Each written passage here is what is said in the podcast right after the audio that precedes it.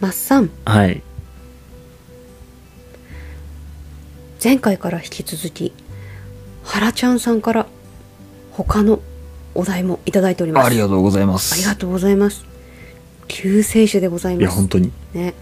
国 D 原ちゃんもう二大巨頭ということでね 一服が支えられております。助かりますねありが本当にとうございますね。嬉しい。ライスレジンについての見解もしよろしければお聞きしたいですということでした。ライスレジン。レジンってあれですよね。なんかキーホルダーみたいなの作る、うん。ああいう。そうそうそううちの娘がちょこちょこやってますね。うん。あれをね。米でやろうみたいな話ですか、そうです。これですね。ライスレジンって何ぞやってことなんですけれどもこれ日本初のお米のバイオマスプラスチックお米が原材料のプラスチックなんですよ。すごいよね。これねあのしかもこうまあ食べれるお米はもちろんのことなんですけれどこれ食用に適さない振る舞い。はい、うん、あとはあのおせんべいとかお米菓子ね。そこのメーカーさんで発生するあの粉砕あ米。あはいはい。粉みたいな感じの。あとは飼料としても処理されず廃棄されてしまうお米だとかっていうのを集めてあのライスレジンっていうプラスチックのような製品に。うん。あの独自技法で食べ物ではないってことですね。あるんです。食べれない。食べ物から食べ物でないものを作るなるほど。でこれどんなものがじゃあ作られてるの？って言ったら、まあ、代表的なものでいくと赤ちゃん用のおもちゃ。いいんじゃないですか？赤ちゃん。赤ちゃんは舐めるからとりあえず何でも。口に入れてね。うん石でも何でも入れるじゃないですか。入れる。うんそれもこのライスレジンなら安心安全はなんたってお米でできているのでね。うん。可愛いですよ。してその画像とか私今見ながらお話ししてるんですけれど色合いもね優しくてねお皿だとかあと化粧品のボトルだとかうん。そういうのにも使われてるみたいですね。うーん。どう思います？あいいんじゃないですか。うん。なんか、ういいよね、ん、まなんかその捨てるものでものを作ある、そう。まあただきっとネックになるのはうんとうん。なんだろう。そういうにニッチな層っていうか、うんうんそういうなんていうのその特殊な需要を満たすものになるのかあるいはプラスチック製品全体が置き換わるぐらいのものになるのかっていうのにでうんのどっちかによって多分需要量って全然変わってきますよね。そうなるね、うん。なのでうん。だからそれによっては多分今後もっともっと伸びるだろうし例えばじゃあうん。うんと日本のプラスチックの何割かがライスレジンになりますってなった時にはとてつもない量のお米が必要になるので、今度ねそうなるね。例えばそのライスレジン用のお米を生産しましょうっていう話になりますよね。うん。なる。じゃあでもそれは一うん。何？ある意味では米の需要の,、うん。の下支えにはなるので、うん、そうだね。そうなった時は多うん。分プラスには、僕らの生産者としてもプラスには働くのかなっていう、まあうんうんうん。なんだろう。うーんと食べれないお米を作ることに抵抗感のある人は別ですけど、うん、需要があるものを作るっていう意味では多分十分にメリットはあるかなと思うんですけど、ただ一方でその、うんうん。ニッチなところにしか行かないものであれば、そのうん。それほど米の消費量というか米の必要量もそれほどにはならないので、うん。ん。うん。まあでも今後の今後の研究開発次第では多分全然あり得る話ですよね、うん。だから石油ベースじゃないですか、普通のプラスチックって、うんうんそれが米になれば、ね。まあ米も石油使うんであれですけど、うん。まあある程度のそれでもやっぱりね、ちょっとまあパーセンテージ的に言うとそうだと思いますけどね。うん。まあ可能性としては十分にあり得る話で。うんうん。面白いんじゃないですかねうん。そうだね。私も、えーこんなものがあるんだってその、ハラちゃんさんからのねお便りでね初めてそのライスレジンっていうものを知りましたね。でなんて言うんだろうそのまあ、うん、おもちゃに目をつけたのがすごくいいなっていうふうに思いましたねまずね。お米ってやっぱりそのお米っていうだけで何かその安心感があるなっていうのが一つあるし、食べる以外の用途でねこういろんな製品に生まれ変わってるっていうのは、まあ、米農家としても何かちょっとうん。新しい可能性も感じてワクワクもしてきますね。うん。うちの子供たちが本当にちっちゃな時になんだっけなうん、小麦で作った粘土だったかあ粘土ね。ななんか、うんうんああれいいなと思って。うん。あれね。買ったんじゃなかったかな確か。なんか、うん、うちも買ったうん植物由来のものだと口にうん。最悪口に入れてしまっても、なんだそこまで、うん。うん、なんかうん。恐怖感というかそんなにそんなに安全性は高いっていうイイメージなので、うんうんうん。僕はだから全然植物由来のもの植物由来であれこれ作るのもありだと思うしだってなんだったらん。今バイオエタノールだって当たり前に生成されてる時代ですから。そうだよね、なんかコーンみたいな扱いに米もなっていくっていうことということですすね。だから全然僕はありだと思います、それは石油に頼らないでうん。あれこれいろんなものを植物から取るっていうのはうん、全然ありだと思います。面白そうだよね。なんかプラスチックになるっていうそのプラスチック用のようなものになるっていうだけで、ものすごく幅が広がるよねその強度だとかっていうのもさいろいろ組み合わせていけばもっと強くなっていって、何かの部品になったりしたりもするだろうしそういうのもちょっとこれから見ていって楽しそうですね。田植え機の部品も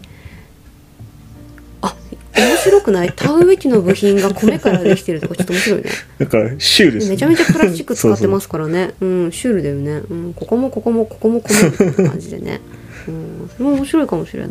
どうでしょうか、うん、それってあれなのかな？置いといたら自然に帰るのかな？あそうなったら最強ですね。でもあれですよ。そうなったらあれですよ。分解田植え機置いといたら自然に帰ってる。い やそれなくなってるってこと。跡形もねえってことでしょ。それは残って困るの。エンジンとミッションだけみたいな。あと全部溶けてなくなりましたみたいな。そうだね、うん、金属的なとこだけドンって残ってるんだね。いやーそれはちょっと困っちゃうな。いやでも新しいねお米の可能性でしたね。うん。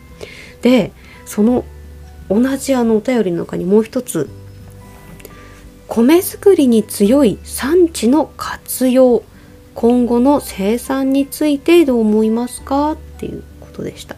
食用非食用肥料やエネルギーなど、うん、もろもろということですね。難しい質問ですね。おお多分。ね田植え機溶けて笑ってる場合もなかったですね。多分。米産地の生き残り戦略について聞きたいのかな多分。どうなんですかね。米の消費量ってこれ以上下げ止まらないんですよね。どう頑張っても。うーんと昔はそれこそ昔はなんだっけ。一人120キロぐらい食べてたのかなあの、うん。何何年前だったか忘れたけど昭和の頃の世界だとうん。日本人一人当たりおよそ120キロの米の消費量だったんですけど今ん。60キロを切ってきてるんですよね。半分以下そうなんです。でもそれってうん。じゃあ悪いことかっていうと、昔は食べるものがの選択肢がすごく少なかったから、これしかないってなってお米だったんですけど今はお米以外にも食べるものがたくさんあるので、そうはい米に固執する必要ないしでかといってじゃあうん米の消費量を増やすためにご飯食べましょうみたいなはキャンペーン打ったところでじゃあ皆さん普段食べてるパンをごご飯にしますか？ってあなた方が食べてるラーメン屋さんでラーメンライスじゃなくてライスライスにしますか？っていう話で。ライスライスはやばいよねライスライスください。ライスライイスに、うん、とラーメンの麺抜きのスープだけみたいな、あー猫うん、まそうそうんまやそう。いやそれって現実いやそれって現実的じゃないじゃないですか正直。美味しいけど、うん。でイタリアンそうだね。のお店行ってパスタ頼まずご飯くださいってならないですし、えってそう。言われるねやっぱりね。ね、マクドナルド行ってライスバーガーくださいって、まあある時はあるけどない時ない。あれって期間限定ですから ない時はないし。あそうだね。ライスバーガーがいいんだって言ってねごねたらそれはそれで問題になるしね。うん。年がら年中置いてるわけでそうもないからね。だから消費量をこれ以上伸ばすことって多分すごく現実的じゃなくて。でなおかつうんとジャポニカ米って日本人がメインの消費者なので日本人の人口が減れば消費量はもっともっと下がるんですよね。で日本の人口そのものもこれからあの減少にに向かっていくだろうって言われているので、うんまあ多分どう計算しても米の消費量ってこれ以上増えないんですよね。うんなのであの僕らは米以外のものを作っていく他はなくて、うん、うん。でさっきのライスレジンの話みたいにじゃあ他に需要が出てくればそれは作りましょうってなるけど、あとはもう今サドンデス状態じゃないですか。どこが一番うあのの生き残るかっていうところになってきて、品種も多いしね、うん。じゃあどうするどうやったら生き残れるかって言われたらうん。い難しいですよね。インドってさ何米食べてインドはインディカ米じゃなかったですか？インディカあ米か。の潮流種ですよね。インディカ米をやっぱこう日本でも輸出用に作る。インドが一じゃないです人口うん。を爆増するっていうのが今言われてま多す分多分輸出するためのお米を作るんであれば多分ジャポニカ種を作ってる場合じゃないと思います。あのう。んだって世界のお米の消費のほとんどはそのインディカ米かな、うん。潮流種がほとんどなんで、うん。うん。まあ、多分あの単粒種のジャポニカ米を作ってる場合じゃないと思いますね。うん。だからシンそはい。れさ、インディカ米作りたいなっていう風にさ、まあ、もうなって作ってるところもあると思うんだけどそれさどこでも作れるの？地域とかは？わかんないな暑いとこの方がいいの？やっぱ。まあ稲そのものが熱帯の植物なので、うん、あ。だけど温暖化で全然日本でもそんなあのなんだろう。ん。うもともと稲の稲に適さない気候ではないので何でも作れる気はしますけど、じゃあ種をどっから取ってくるかっていう問題はありますよね。うん。あそっかそっかそっか。そういうとこかだから僕らがのあのいちごがね韓国に流れていったのと同じように 和牛がアメリカに流れていったのと同じように海外から海外の品種を日本に持ってこれるのかっていう問題はありますよね。うん。うん。そこは難しいですよ。そこの壁もあるのか、だからね。今のあるその産地の需要、どこに向けて販売しているのかっていうそういう需要を今は多分みんながっちり掴んで離さないっていうのが多分現状なのかなっていう気はするんですね、その産地全体で見るとさ例えば北海道とか新潟県とか秋田県とかって県な都道府県単位で見た時にはそういう大きな需要をがっちり掴んでる産地は大丈夫でしょうけど当面は。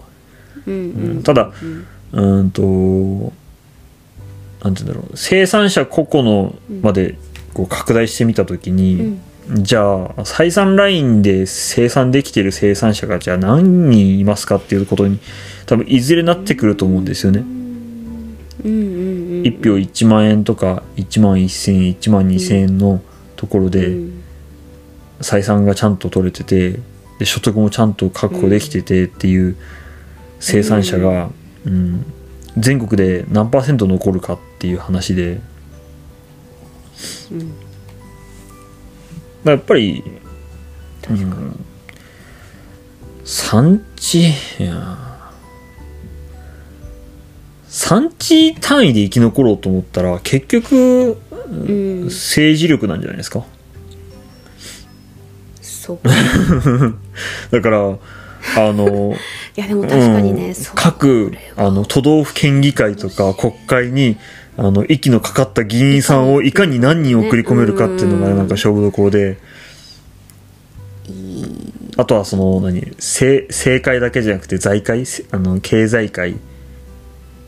にもちゃんと幅を利かせられるかっていうその、うん、と産地のその大きな集荷団体。まあおおそらく全農系統だとは思うんですけどそういう方々がその政財界に幅を利かせるだけの人間かどうかっていうそういう世界になってきちゃうのかなっていう気はしてて。お国絡んでくるみたいなね。でも結局そうなるよね。そのそう産地っていうところで見た時にはそうなるけど。もっとものは需要を得るためには、うん。ただ僕は個人的な感覚でいくと多分産地は多分いずれうん。うんぶっ飛ぶんじゃないかなっていうそのほ産地ってそのさっきも言ったけどあほのいはい。因数分解ですよ細かく見てみれば一軒の小さな農家の集合体なわけですよ。うん、そのほとんどの集合体が経営が成り立たなくなきゃ、うん。な成り立たなくなれば産地そのものが消えるはずなので、うそうってなった時にはは結局あの個人の個人の経営者とか各その小さなそれぞれの各経営体がどこまで強い生産力とか生産能力、何生産技術とかあと販売能力とか、うん。うん、と大きな需要を捕まえてるかどうかっていうところが多分主になってきて、うん。うん。そっか。変な話今が一番品種多い時期かもしれなくない？だと思いますね。今が品種も生産者も多い時期でこれから多分絞られてどんどん絞られていっていねくんじゃないかなっていう、幻のあったよねっていうようなお米も出てくるかもしれないっていうことか、だってそして何が選ばれてそいくのか。う。総生産量だんだんしぼんでいくわけだから多分あの作られていく品種もどんどん絞られていって、うん。うん。まあそんな数十種類とかにはならないとは思うけど。そうだね。コシヒカリが一番でしたみたいな感じで。ねだか。ら難しいですけどね。だからでもこの20年30年以内にまたいろんなことが変わっていくんだろうな。大きくっていうふうになるとこ、うん、コロナが一つターニングポイントになりうるのではないかなっていう気はしてるんですよね。うん。そのあうん。の外食産業が一度、まあ、かなり停滞をしたりとか、あの米価がストーンと落ちたりとか、でここに来て、うん、となんていうんですか今段階の世代が70歳を超えてきてそう75そうそうそう。に、後期高齢者かになるうん。時期なんですよねちょうど今この時期が。うん。このねとん？2024年5年ぐらいかな？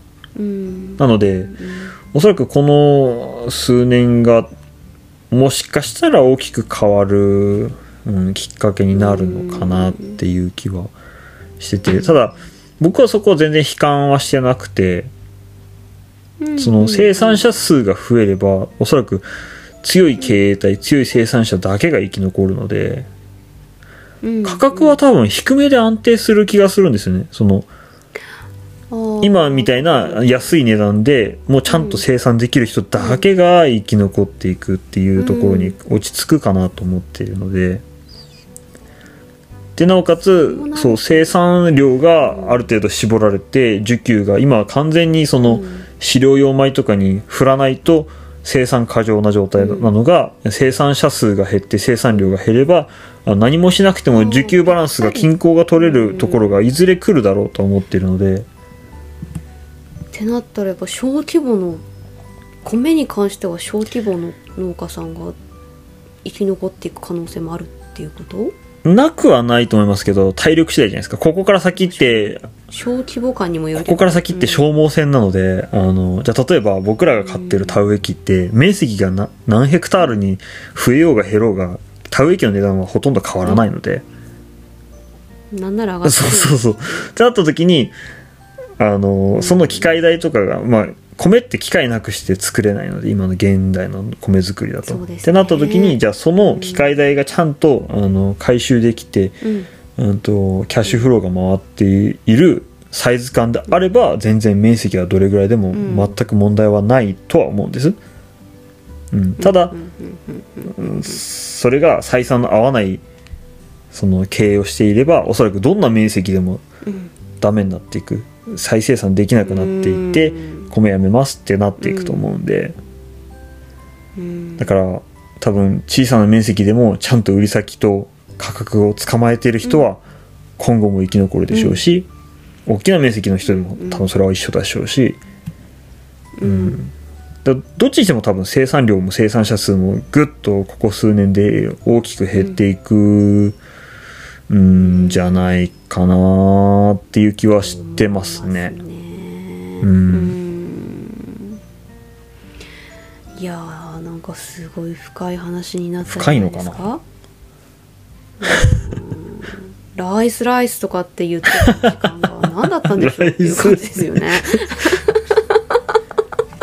まあね消費者の立場から言えばだって安いに越したことはないというか。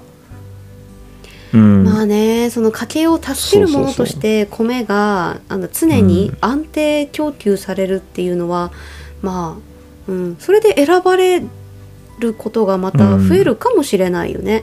うん、そのいろんなものが高くなってる中でねお米だけはいつでも安心して買えるねっていうものが、うん、国民の間にもっともっと広がってうん。いく時代が来るのかな。来そうだよねでもね、まあこのままいくとどうでしょう。そうなると今度は何を作るかっていう問題も出てきますけどね。他にねうん。悩ましいね。これはもうちょっと永遠のテーマになりそうですけれどね。まあそれもこれも全部含めて経営者のまあ腕次第うんかな。って言ってて僕も人のことは何も言えないんで明日は我が身ですので、明日は我がえ身でしっかり勉強してはい。生きていこうと思います。頑張りましょ ああしんどかった今の。う 大きい声を出せばどうにかなると思ってますからね。そうですね。うん。いやーということでね。元気があればなんとやらってやつですね。ね何でもできるっていうことでね,、うん。ね。明日からも頑張っていきましょう、うん、原ちゃんさんお便りありがとうありがとうございましした。た。今度ぜひお話しさせてくださあのい断られております。断られた？の悲しすぎる。僕もあのいろいろ DM していく中でこの方は絶対喋ると面白いって思ったんですが、あの、うん私も思ってる。え私なんかが出るあれではありませんのでみたいなその、えー原ちゃんさん出てくださいよ 楽しくお話ししましょうよ。ということでね、うん、配信中にあのオファーをかけるっていうのは一服あるあるでございます、うん、明日は我が身ということでね皆様もお気をつけください。原ちゃんさん本当にありがとうございます